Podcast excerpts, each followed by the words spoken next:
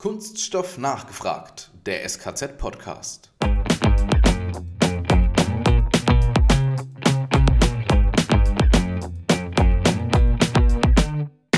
Egal, ob das interne Mitarbeiter sind oder Kunden, wenn man die Leute vorher abholt und denen erklärt, wir machen das so und so, weil wir uns denken oder weil wir wissen, es kann besser sein fürs Produkt, es kann einfacher werden in der Produktion und die gehen das mit, dann geht es wenn es mal schief geht oder wenn mal was nicht ganz passt, dann ist es eher ein, was tun wir denn gemeinsam, um das jetzt hinzubekommen, als ein, was habt ihr euch denn da gedacht?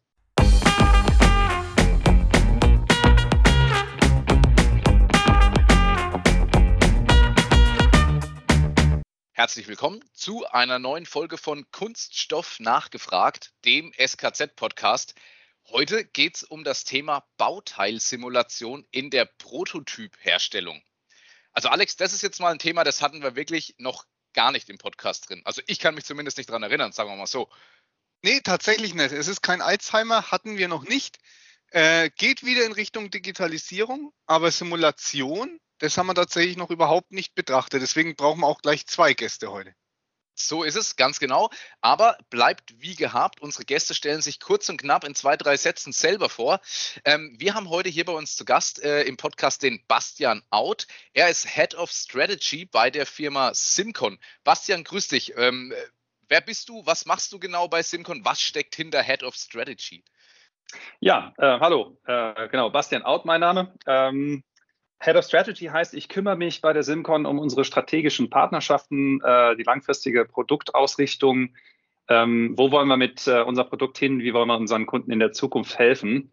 Äh, und auch um die Partnerschaft zu anderen Softwareherstellern, zu denen wir Kompatibilitäten entwickeln und zu großen Kunden.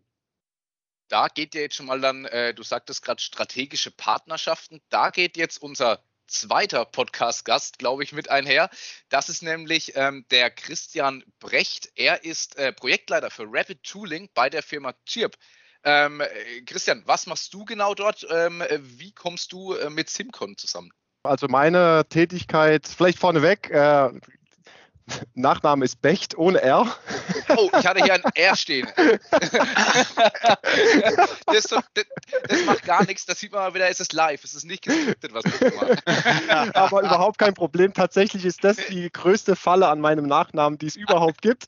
Äh, es sei dir verziehen. Äh, also was mache ich hier bei der ZIRP? Ich bin in der Projektleitung. Äh, ich sage immer, ich bin ein bisschen ein Mädchen für alles äh, komme äh, voll gelernt aus der Kunststoffbranche als Kunststoffformgeber. Das heißt, ich kenne den Spritzgussprozess aus der Serie, jetzt hier im Prototypbereich und äh, betreue sehr viele Kunden, gerade in Entwicklungsthemen. Wie muss man Bauteile auslegen? Wie könnte ein Werkzeugkonzept aussehen für die ersten Teile?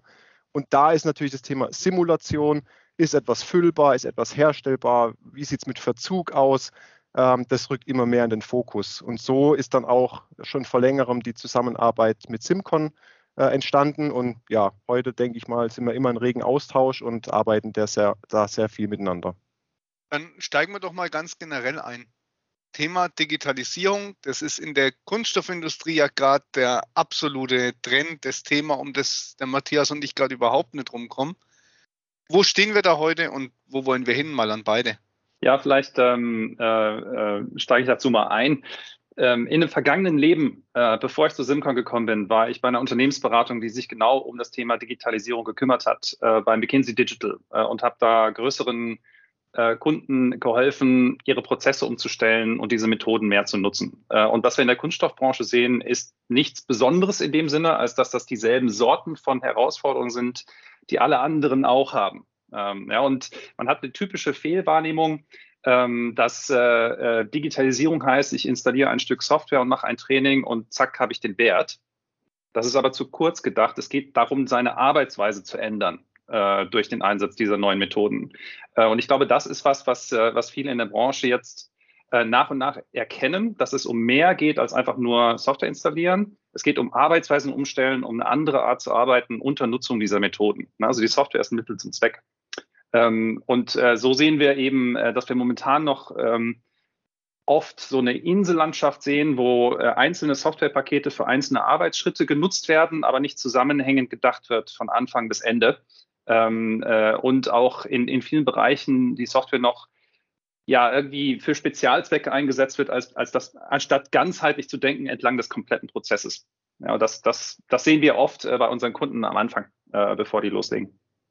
Ja, und da kann ich dann direkt äh, äh mit anknüpfen. Ähm, Gerade das Thema, ähm, die Arbeitsweise wird verändert, alles wird schneller. Man möchte mit dem Thema Digitalisierung vielleicht auch weniger Fehler machen. Das heißt, man verändert auch seine Prozesse intern. Und früher, gerade im Prototypenbereich, war es eigentlich so die Erwartungshaltung, ich brauche ein schwarzes Teil auf Termin X am Band. So gingen Prototypen früher los. Ähm, heute haben wir natürlich sehr viele Kunden, die sagen, wenn wir schon Prototypen machen, wir möchten gewisse Toleranzen einhalten, wir haben jetzt einen Originalwerkstoff, möchten vielleicht schon in eine Vorvalidierung gehen und was können wir denn aus so einem Werkzeug lernen? Und da gehört ganz, ganz entscheidend dazu, dass man sich schon Gedanken macht, bevor man das erste, ich sage mal, Prototyp-Werkzeugkonzept einsteigt, zu wissen, wo spritze ich an, welchen Werkstoff habe ich, mit welchem Verzug ist zu rechnen, ist es überhaupt herstellbar laut Simulation. Und das ist genau die gleiche Kette. Also man möchte in der gleichen, wenn nicht kürzeren Zeit, weil die Welt wird immer schneller, möchte man so viele Informationen gewinnen, wie es geht. Und ich glaube, da knüpft das Thema Digitalisierung, Simulation auch bei uns im vorgelagerten Bereich schon ganz klar an.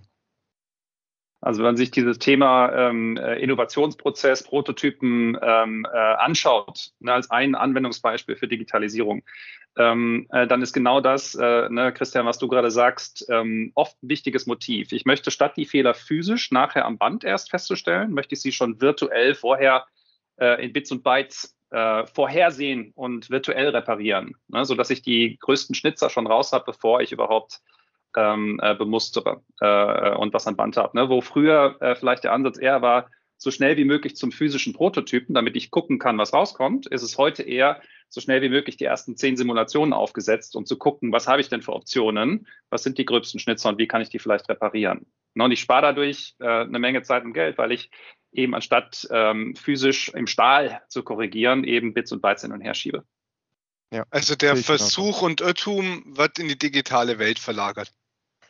Genau, das ist so Schritt eins ist, äh, statt dass ich äh, ne, Trial and Error physisch am Band mache äh, oder an der Maschine mache, dass ich das in Bits und Bytes mache. Und Stufe mhm. zwei, die nächste Stufe der Automatisierung wäre dann, statt dass ich äh, händisch äh, äh, simuliere und Trial and Error in der Simulation mache, dass ich das dann wiederum automatisiere und die, die, ne, die steigende Rechenkapazität, die da draußen verfügbar wird, nutze, um eben nicht ein oder zwei Simulationen zu machen, sondern 50 äh, oder 100 und die parallel und nicht nacheinander, ähm, sodass ich eben in derselben Zeit mehr lernen kann.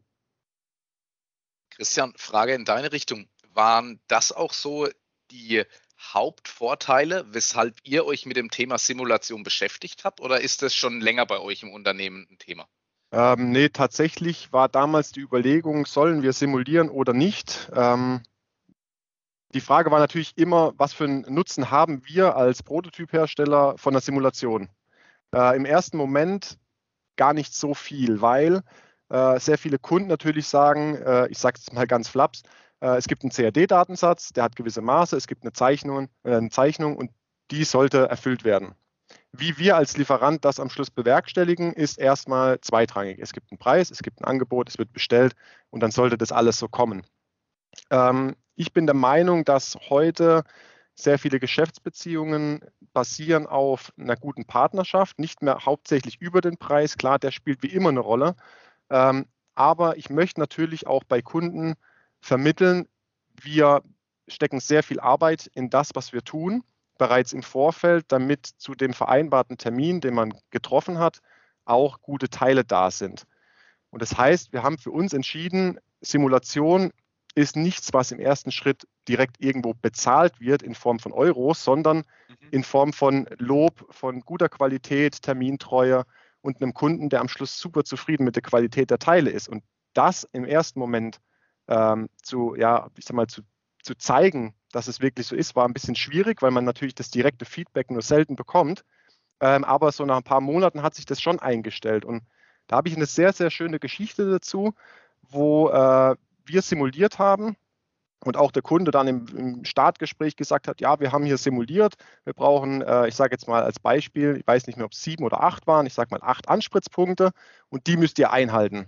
Und dann habe ich geguckt und sage ich, oh, okay, Äh, wir haben auch simuliert und wir sind bei fünf rausgekommen. Und der Kunde gleich, oh, auf gar keinen Fall, das kann nicht gehen, wir haben simuliert und wie kommt ihr da drauf? Und ich habe das nochmal durchgerechnet. Ich habe mit dem äh, Kollegen von unserem Kunden gesprochen, der auch dort simuliert. Der konnte meine Herangehensweise gar nicht äh, äh nachvollziehen. Also der konnte es auch nicht nachsimulieren. Dann haben wir uns darauf geeinigt, wir machen das einfach mal so. Wir machen das so, wie ich das simuliert habe. Und wenn es nicht klappt, dann habe ich gesagt, einfach Mut zur Lücke, habe gesagt, okay, wenn es nicht passt, dann bauen wir das Werkzeug um und machen es so, wie ihr es äh, gerechnet habt. Und es kam, ich glaube, eine Simulation, ein maximaler Spritzdruck raus bei uns von 1000 Bar. Beim Kunden auf, einem, äh, auf der anderen Software kam ein Wert raus von 1800, wo die Alarmglocken schon starten. Und wir haben es tatsächlich auf der Maschine bemustert mit den Parametern, die wir ermittelt hatten. Und wir hatten einen Spritzdruck, ich glaube, von 980 Bar. Also wir waren, das hat genau gepasst. Und das war natürlich auch für mich und dann auch für den Kunden so, aha, guck mal an. Das muss der nicht mal aussprechen, aber ich weiß, der Kunde ist zukünftig überzeugt, die Firma ZIRP weiß, was sie tun, wenn sie simulieren. Und das ist wichtig. Und das muss ankommen im Markt irgendwo. Bastian, Volltreffer für euch und für die Software auch, oder? Äh, richtig. Ähm, also es ist ähm, äh, ein Beispiel dafür, welchen Wert man daraus generieren kann. Ne? Ich kann dann eben mit einer höheren Sicherheit ähm, äh, schon in die Bemusterung reingehen, habe ein, besseres Gefühl dafür, mit welchen Schließkräften muss ich rechnen, ja, mit welchen Drücken kann ich arbeiten, was sind gute Parameter, die ich an der Maschine fahren kann, wie groß wird Schwindung und Verzug sein, was kann ich machen, um Schwindung und Verzug äh, zu korrigieren.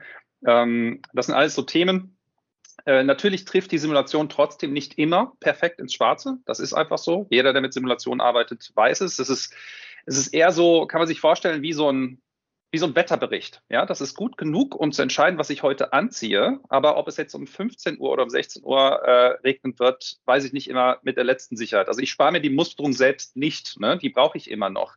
Äh, ich habe nur eben sozusagen mehr von den gröbsten Schnitzern vorher schon erkannt und kenne die Größenordnungen äh, von den Sachen, mit denen ich arbeiten muss. Ne? Und es ist wichtig, dass man äh, mit, mit realistischen Erwartungshaltungen daran geht, ähm, äh, damit man das eben in seine Prozesse direkt mit einplanen kann. Also es ist auf jeden Fall besser zu simulieren, als nicht zu simulieren, weil wenn ich nicht simuliere, greife ich einfach irgendwie in den Schrank und ziehe irgendwas an. Und wer weiß, ob es heute regnet oder nicht oder ob die Sonne scheint. Ähm, äh, so habe ich zumindest eine, eine sehr gute Näherung ähm, äh, die, äh, die mir mehr Infos liefert, schneller auch diese Infos liefert und günstiger diese Infos liefert und die es eben auch günstiger macht, Alternativen auszuprobieren, äh, die sehr teuer auszuprobieren wären in der Realität. Ne? Ähm, das sehen wir mal wieder. Was, was da auch mit, mit reingreift, dieses Zusammenspiel, wie simuliere ich und wie nutze ich das dann nachher in der Realität, ist noch ein wichtiges Thema. Ne? Also wie mache ich weiter? Wenn ich jetzt simuliert habe und ich habe ähm, äh, mein Werkzeug ausgelegt, mein Vorteil ausgelegt, ich habe jetzt das Werkzeug gebaut, wie mache ich dann weiter? Ne? Ähm, und ich kann eben äh, zum Beispiel in der Simulation äh, auch meine Spritzgieß-Parameter schon mal eine erste Hypothese formen. Ja, gucken, mit welchem Druck macht es denn Sinn zu arbeiten? Ne? Äh, wie soll das Druckprofil aussehen? Ähm, äh, mit welchen Temperaturen arbeite ich? Ähm, etc. Und das dann eben nachschleifen, nachjustieren in der Bemusterung, die letzten paar Prozent an Zykluszeit noch rausholen in der Realität, wo ich dann null Simulationsunsicherheit mehr übrig habe. Also die, idealerweise macht man das im Zusammenspiel und speist eben auch die Informationen, die man in der Bemusterung dann gelernt hat, wieder zurück ins Engineering. Das ist halt auch was, das wir oft sehen, dass es irgendwie so zwei Silos sind, die gar nicht miteinander sprechen. Ne? Total verschiedene Menschen, Engineering, Elfenbeinturm, sitzen da, machen irgendwas. Ne? Äh, äh, schieben das rüber in die, ähm, äh, in die Bemusterung und der Maschinenanrichter macht dann wiederum sein eigenes Ding. War vorher auch gar nicht mit einbezogen, nicht mit am Tisch, hat die Simulationsergebnisse vorher nicht gesehen ähm, und macht dann was komplett anderes an der Maschine, als halt vorher im Engineering gedacht wurde. Und da, da kann viel Reibung entstehen in diesem Nacheinanderarbeit statt Miteinanderarbeiten. Ne? Besser ist, Maschineneinrichter wird von Anfang an, sitzt er mit am Tisch und hat, ne, man weiß, wer das ist erstmal, ähm, äh, und hat ihm auch die Simulation mal vorher gezeigt und gesagt, was denkst du denn darüber? Ähm, ne, dann, dann gibt er seinen Senf nämlich schon früher. Dann ist es auch sein Baby mit, was man da entworfen hat. Und er hat dadurch auch weniger Anreiz, es nachher an der Maschine zu ändern, weil er eben vorher schon seinen Senf hat dazugeben können. Und äh, speist dann auch die Ergebnisse oder kann besser, ist besser in der Lage, zurückzuspeisen, was er bei der Bemusterung Neues gelernt hat, wo man vielleicht falsch gelegen hat oder was man nicht bedacht hat, äh, was dann erst in der Realität deutlich wurde. Ne, diese, Lern, diese Lernschleifen sind total wichtig. Ja, und das ist genau das Thema wie von Christians Geschichte, ne? Auch wenn du gesagt hast, du kannst nicht direkt jetzt Euros dahinter schreiben, langfristig kannst du das vielleicht schon, weil du bei dem Kunden Vertrauensgewinn hast, ähm, den du sonst nicht kriegst. Ja, also was ich vielleicht da auch noch äh, passend dazu sagen möchte, ist, wir reden heute von Fachkräftemangel. Überall wird berichtet, es fehlen Fachkräfte.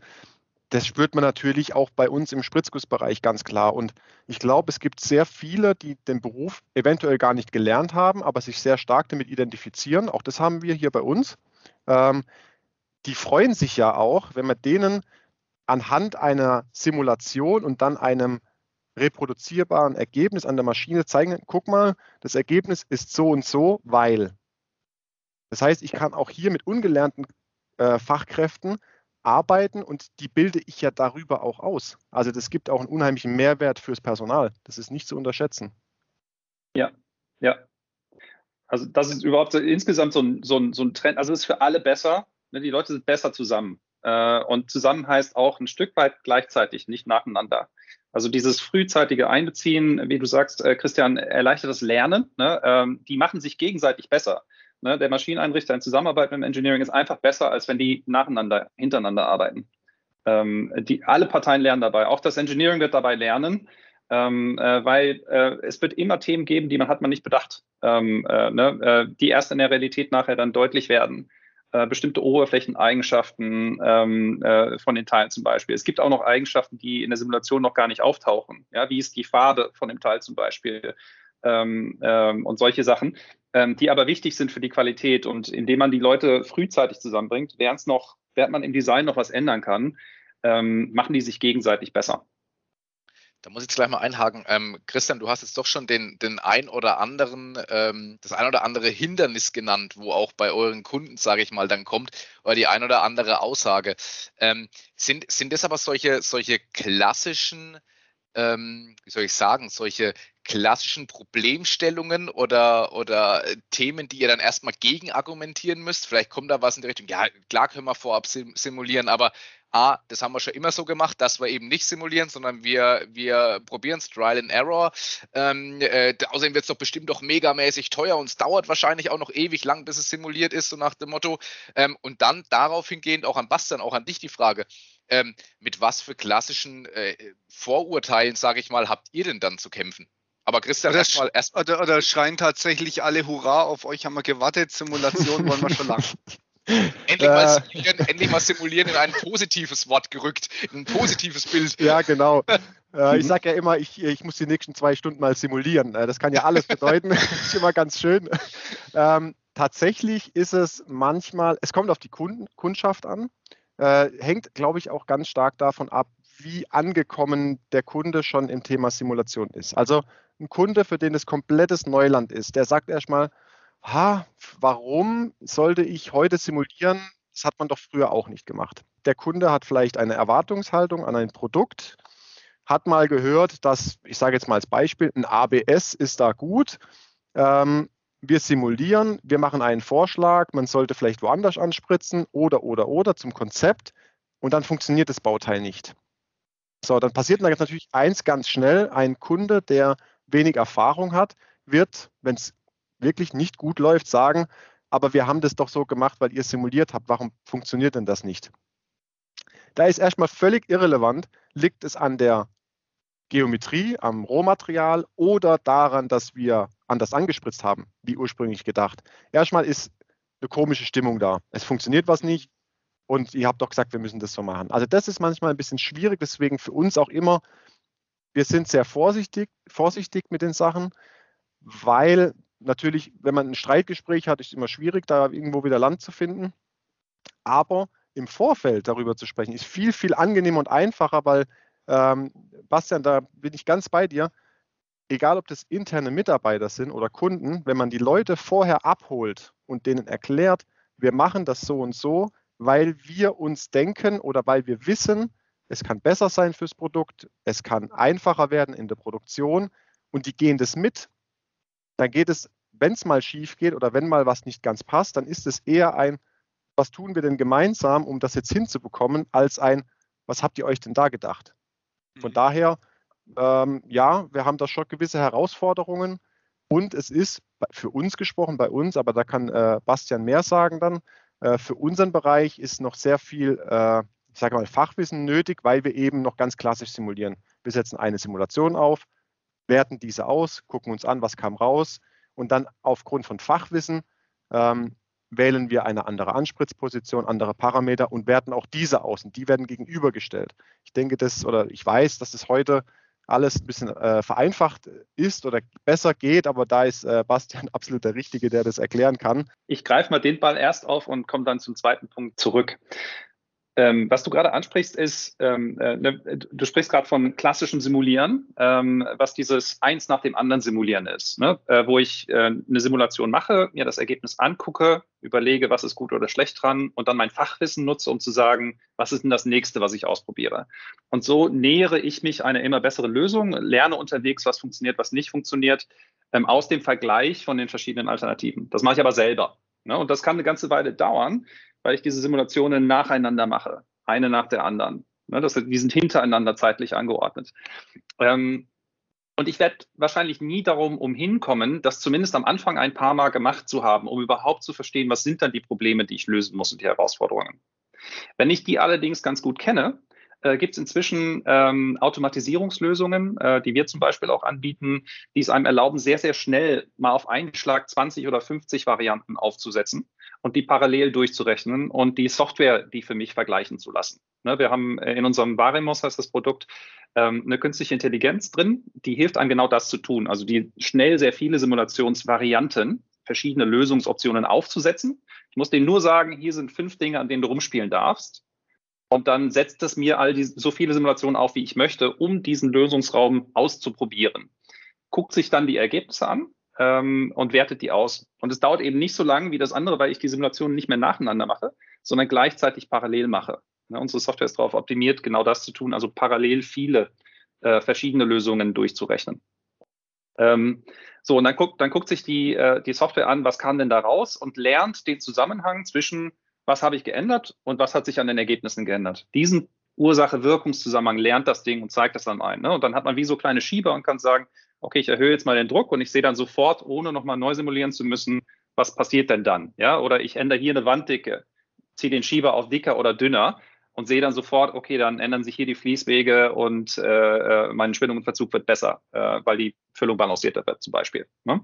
Ähm, und ich, also der Vorteil besteht darin, dass ich fokussieren kann auf dieses ähm, Interpretieren von den Ergebnissen und weniger Zeit ver verwende auf das Aufsetzen, Durchrechnen, und händische Vergleichen, ne, wo ich auch immer im Kopf behalten muss, was habe ich denn da nochmal geändert. Ne, das ist mit zwei oder drei Varianten noch gut zu machen, weil man die selber aufgesetzt hat. Mit 50 wird es schon schwierig und deswegen ist es halt manuell ähm, diese Sorte von Arbeiten sehr schwer zu machen. Ja. Ähm, also das ist halt irgendwo so die nächste Stufe, die, die nutzt eben, dass Rechenzeit äh, immer, immer günstiger wird und die Prozessoren werden immer schneller. Wir haben immer mehr Kerne auf den, äh, auf den Rechnern, sodass, sodass diese Arbeitsweise jetzt überhaupt erst wirklich realistisch möglich wird. Die war vorher so nicht möglich.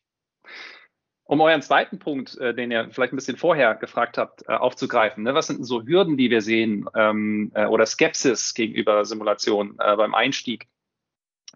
Ähm, das hat sich auch im Zeitablauf ein bisschen geändert. Also wo früher ähm, äh, die Skepsis noch etwas höher war, im Sinne von, taugt das überhaupt, brauche ich das, ähm, setzt sich die Erkenntnis, dass das nützlich ist, eigentlich immer weiter im Markt durch. Also dass, dass sie irgendwann lernen müssen, das zu tun, ist den Leuten bekannt und die Hürden sind häufig weniger auf diesem, sollte ich das überhaupt machen, sondern wann sollte ich das machen? Ja, ähm, also wie, ich, ich bin so beschäftigt mit meinem Regelbetrieb, dass ich nicht dazu komme, äh, meine Prozesse mal grundlegender anzu, anzupacken. Ich habe Personalmangel, ich weiß nicht, wer das bei uns machen soll. Ja, ähm, ich bin bis unter die Decke voll mit Aufträgen ähm, äh, so dass ich diesen, diesen Schwenk, ja, diese, diesen en Angst vor der Änderung selbst habe, weil die meinen Regelprozess unterbricht. Das ist eigentlich das häufigste Hindernis, was wir aktuell äh, so haben. Ne? Ähm, äh, dass die Leute sagen, okay, das, das wirft mir meine aktuelle Arbeitsweise ja durcheinander und was mache ich dann in der Über Übergangszeit und wie stelle ich das? Und das, das gehen wir an, indem wir dann sagen, gut, dann mache ich in der Zeit für dich einfach Dienstleistungen, um dir ein bisschen äh, Kappa freizuschaufeln, damit du eben die entsprechende Schulung machen kannst, begleiten deine ersten paar Projekte intensiv, damit du da schneller bist, als wenn du das wärst, wenn du die ganz alleine machen würdest. Ähm, äh, und solche Dinge bieten wir dann an, um, um dabei zu helfen. Also da nehme ich mit, den Leuten ist klar, Simulation ist sinnvoll, da müsst ihr gar nicht mal so stark kämpfen. Es ist eher das Problem mit, wie soll ich es eintakten, dass ich es auch verstehe und meine genau. Prozesse überarbeiten kann. Genau. Ähm, Wer bei mir im Team macht das? Wen brauche ich dafür? Was brauchen die für eine Qualifikation? Ähm, äh, ne? Wann haben die mal irgendwie äh, äh, dreimal vier Stunden am Stück Zeit, um das zu lernen? Und wann üben die das, bevor die das, bevor die damit live gehen äh, vor den Kunden, wo wir dann ja auch einen Rechtfertigungsdruck haben? Ne? Gerade so bei den ersten paar ist dann noch eine höhere Unsicherheit als später. Mhm. Jetzt hast du aber auch eure Software erwähnt, äh, Varimos, ne? Mhm. Ähm, den Vorteil, den ich jetzt mitgenommen habe, ist, dass ihr nicht so nacheinander dieses Versuch-Irrtum habt, sondern gleichzeitig was durch äh, eine Simulation durchführen könnt unter verschiedenen Parametern. Was ist jetzt genau der Unterschied zwischen Varimos und einer Standard-KI? Also ähm, KI ist nur ein Teil von, von dem, was Varimos macht. Äh, die KI ist derjenige Teil, der sich nachher die Ergebnisse anguckt und lernt aus den Ergebnissen, welche Ursache welche Wirkung hat. Also der lernt den mhm. Zusammenhang zwischen, wenn ich den Druck hier ändere, passiert das. Und wenn ich hier die Wanddicke ändere, passiert das. Und wenn ich hier einen Kühlkanal rumschiebe, dann passiert das. Und ähm, es lernt es eben nicht nur ähm, für die konkreten Kombinationen, die ich tatsächlich simuliert habe. Ich werde ja nie alle möglichen Kombinationen von Wanddicken, Drücken, Temperaturen und so weiter, jeden möglichen Punkt einmal durchsimulieren. Das würde viel zu lange dauern. Das heißt, dass, dass ähm, es optimiert ähm, mit der begrenzten Anzahl von Simulationen, wie viel es daraus lernen kann. Und äh, guckt sich dann eben Ursache und Wirkung an und die KI, was die macht, ist das Lernen dieses Zusammenhanges und das Darstellen. Ähm, äh, und ne, in, in dem Sinne, äh, künstliche Intelligenz ist ein sehr weiter Begriff. Das ist das, was wir damit machen. Ähm, das, das Lernen von diesem Zusammenhang. Aber beinhaltet natürlich mehr Zusammenhänge, als der Mensch das trotz Fachwissen schafft? Ja, ähm, weil, äh, ne, also sagen wir so, wenn man händisch simuliert, setzt man die erste auf, die zweite auf die dritte. Irgendwann nach der, zwischen der fünften und zehnten hört man wahrscheinlich einfach auf. Ähm, und der Grund, warum man aufhört, ist, weil man sagt, okay, das Ergebnis passt jetzt so. Man weiß dann aber nie, wer vielleicht noch mehr gegangen, ne, weil man es nicht geprüft ja. hat. Ne? Ähm, äh, insbesondere sucht man auch nur in, den, in der Umgebung dessen, was man schon gemacht hat, es, es gibt sicher noch Kombinationen, an die hätte man gar nicht gedacht. Äh, und weil man nicht an sie gedacht hat, hat man sie auch nicht ausprobiert.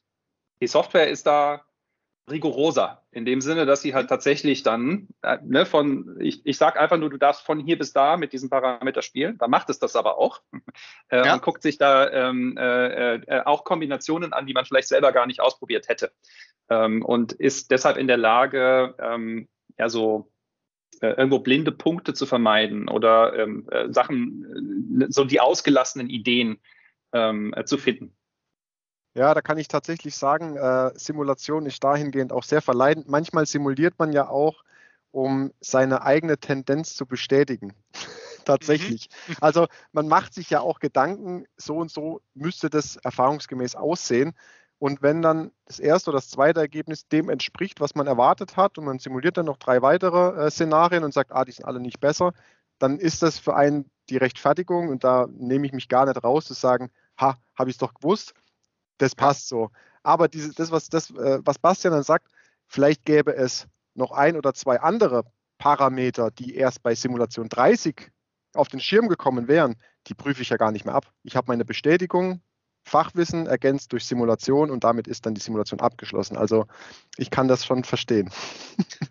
Also die Software ja auch, eliminiert die blinden Flecken sozusagen. Ja. Ja, genau. Sie eliminiert die blinden Flecken. Diese blinden Flecken sind aber, um es mal positiv zu formulieren, mit einer händischen Arbeitsweise auch okay und gut und richtig mhm. so. Ne? Ich, ich habe ja mein Fachwissen. Ne? Und wenn ich jetzt, wenn ich weiß, ich werde sowieso nur fünf bis zehn Mal simulieren, händisch, dann ist es effizient so zu arbeiten. Dann sollte ich mein, äh, meine Hypothesen nutzen und prüfen und dann eben auch sinnvollerweise aufhören, weil sonst, sonst arbeite ich nicht mehr zeitsparend. Es würde viel zu lang dauern, 30 Mal händisch ja. zu simulieren, wenn ich das nacheinander mache. Wäre keine effiziente Arbeitsweise. Es ist nur dann eine effiziente Arbeitsweise, wenn ich die eben parallel abwickle, sodass ich nicht viel Zeit brauche, um diese vielen Varianten zu prüfen. Ne, das, ist, das ist das, was dadurch besser wird und anders wird, ist durch diese Parallelisierung mache ich aus etwas, was vorher ein Nacheinanderprozess war, jetzt einen gleichzeitig Prozess und kann eben in einem Schritt statt in 30 Schritten 30 von diesen Varianten geprüft haben. Ne, und, und eben, weil ich aus 30 Schritten einen Schritt mache, kann ich eben im Zweifel aus was, was mit händischen Methoden wirklich Wochen gedauert hätte, was machen, was jetzt eben zwei, drei Tage dauert ähm, in, in Summe, weil ich meine Energie fokussiere auf, ich sage der Software, womit sie spielen darf und nachher ganz viel Energie reinstecke in dieses gemeinsame Diskutieren mit dem Maschinenanrichter, mit dem Kunden.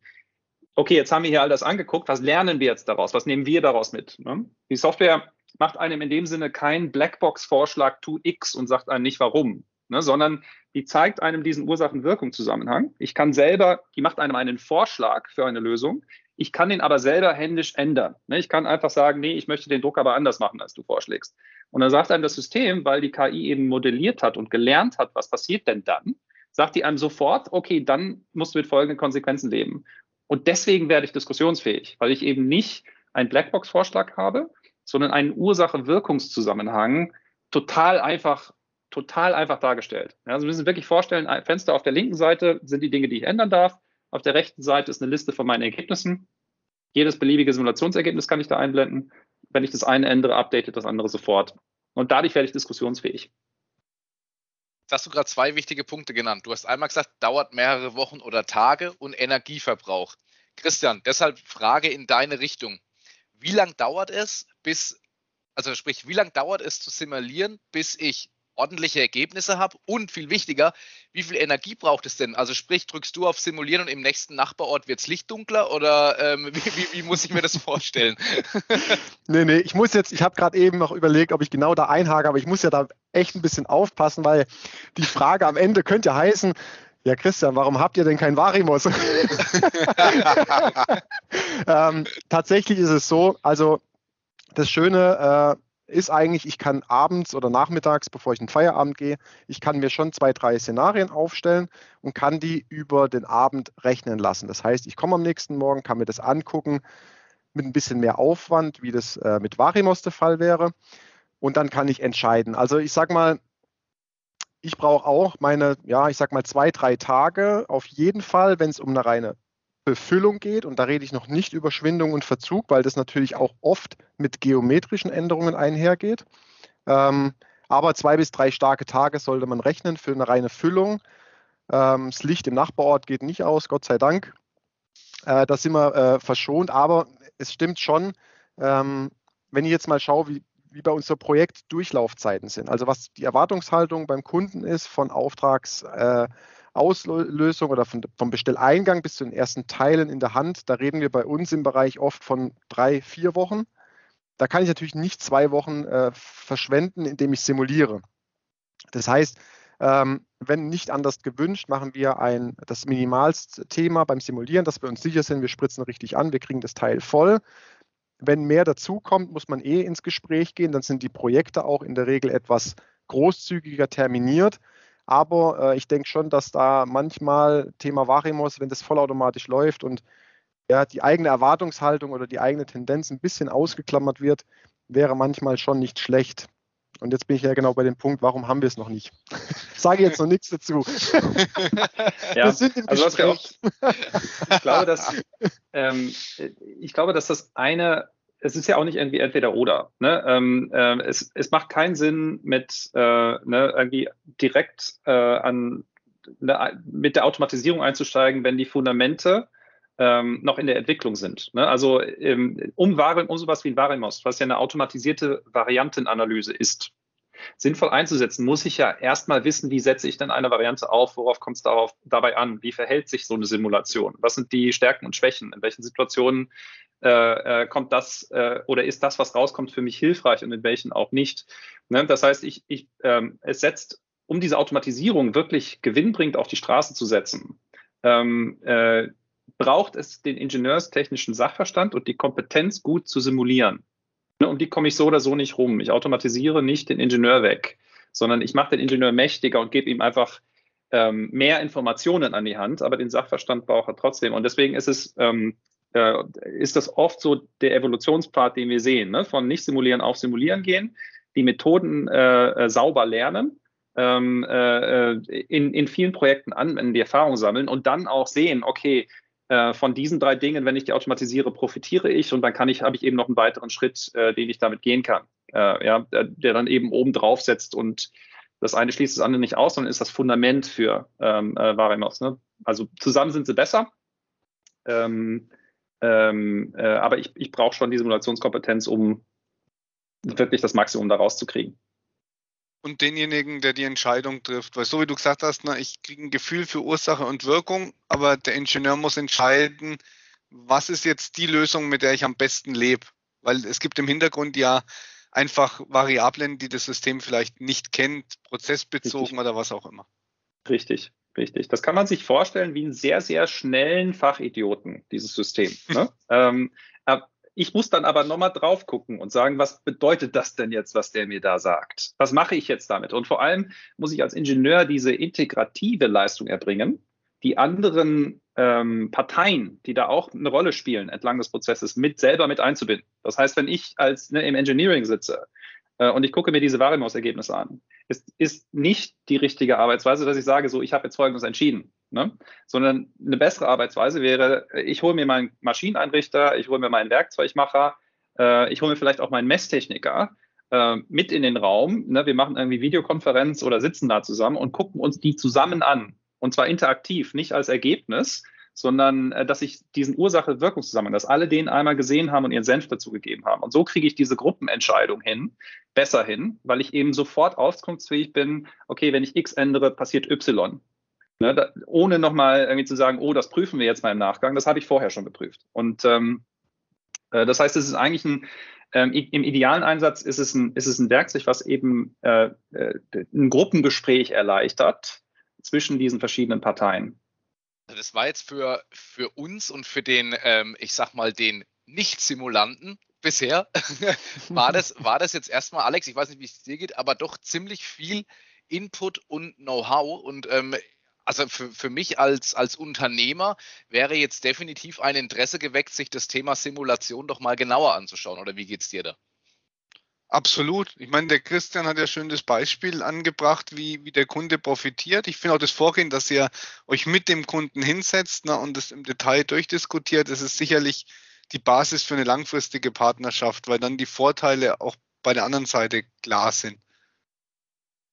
Jetzt darf ich, jetzt darf ich klassisch wie immer den Blick ähm, auf, die, auf die Uhr schmeißen ähm, mit einem Auge und stelle fest, ähm, wir haben schon ordentlich äh, Zeit auf dem Tacho stehen und kommen somit auch schon zu unserer letzten Frage. Ähm, äh, Christian, ich würde einfach gerne mal bei dir anfangen. Ähm, unsere letzte Frage ist immer, was ist euer Wunsch für die Zukunft? Einmal fürs Unternehmen und einmal auch für die Kunststoffbranche. Oder anders gefragt, wie geht es bei euch weiter? Was können wir uns von euch in Zukunft erwarten? Also mal ein Wunsch ganz klar, auch auf das Thema, äh, gerade mal, dass wir bei der Simulation bleiben. Äh, ich würde mir natürlich wünschen, dass äh, die Akzeptanz für Simulationen weiter wächst. Also die ist schon deutlich größer wie vor einigen Jahren noch, da gebe ich absolut recht. Äh, ich würde mir wünschen, dass es weiter zunimmt und ähm, tatsächlich auch, ähm, ich sage mal, bei den ganzen Unternehmen im Einkauf auch ankommt, dass Simulieren unterm Strich sehr viel Geld sparen kann. Also nicht mal im Anfang, oh, ihr seid teurer, sondern nein, im Gegenteil, wir sind aufs Gesamtprojekt gesehen, denke ich, in den meisten Fällen deutlich günstiger, weil wir weniger Schleifen haben, weniger Terminverzug. Es geht auch immer um dieses Thema Organisation. Was heißt es für meinen Kunden, wenn ein Termin nicht gehalten werden kann, weil Maße nicht stimmen, weil ein Verzug entsteht? Validierungstests müssen verschoben werden. Das sind alles Dinge, die fallen da manchmal raus. Und da würde ich mir wünschen, dass einfach die Akzeptanz äh, weiter steigt. Und äh, ja, ich kann auch nur jedem Verarbeiter sagen, und das meine ich wirklich ernst, äh, Simulation ist eine Sache, die man heute nicht mehr vernachlässigen sollte. Es kann viel Geld sparen, viel Ärger sparen und ja, man sagt so schön, Zeit ist Geld und das stimmt tatsächlich. Ähm, das wird heute immer wichtiger, auch um den Wirtschaftsstandort Deutschland zu schützen. Wir haben heute Konkurrenz aus Fernost, woher auch immer.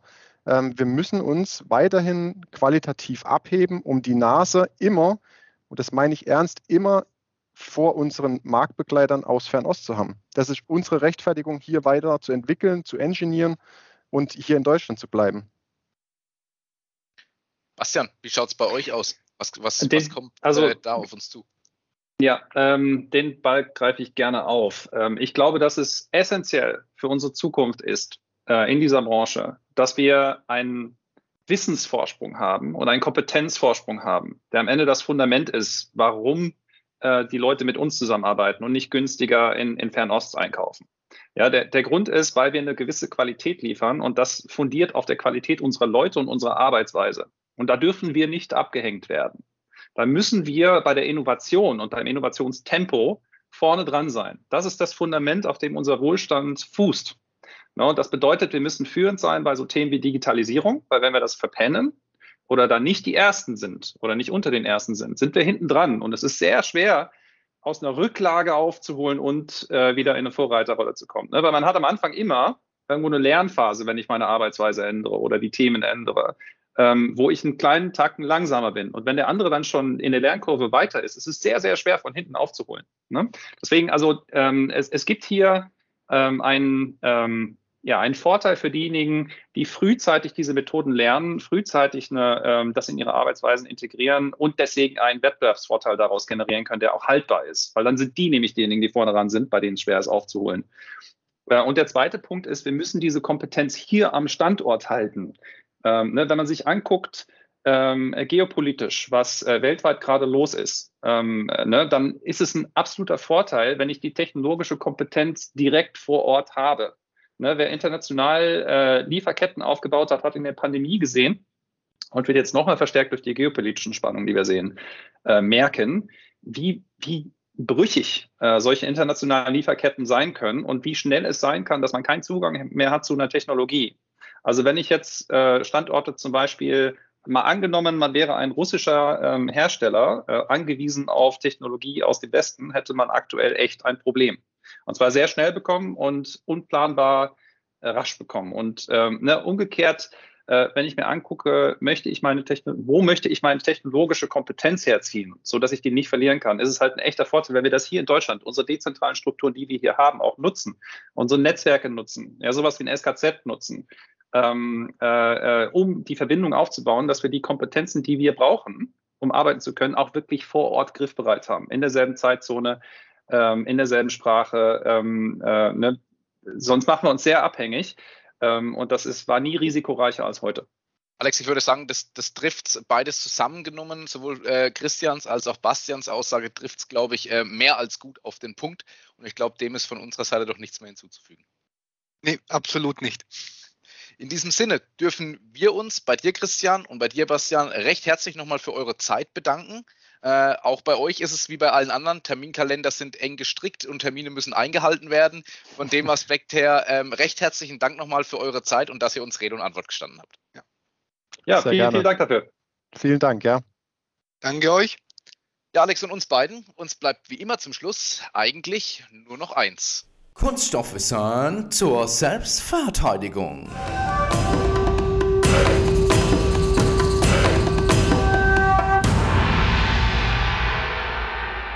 Alex, sag mal, woraus ist eigentlich ein Radiergummi? Und schreibt eigentlich noch überhaupt irgendjemand mit der Hand?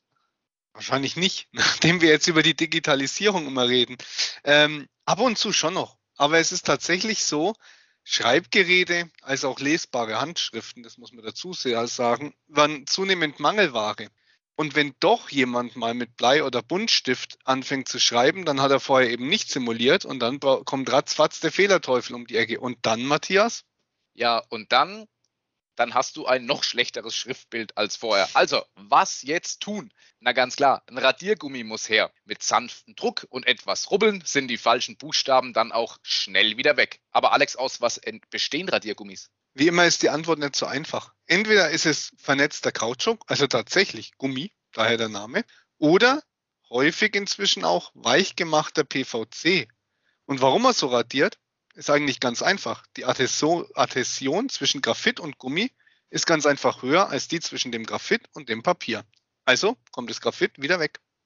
Ja, und bei den, beim nächsten Elternabend in der Schule kann man mal richtig schön mit Klugscheißerwissen auftrumpfen. in diesem Sinne, macht's gut, euer Matthias. Und der Alex. Wir hören uns.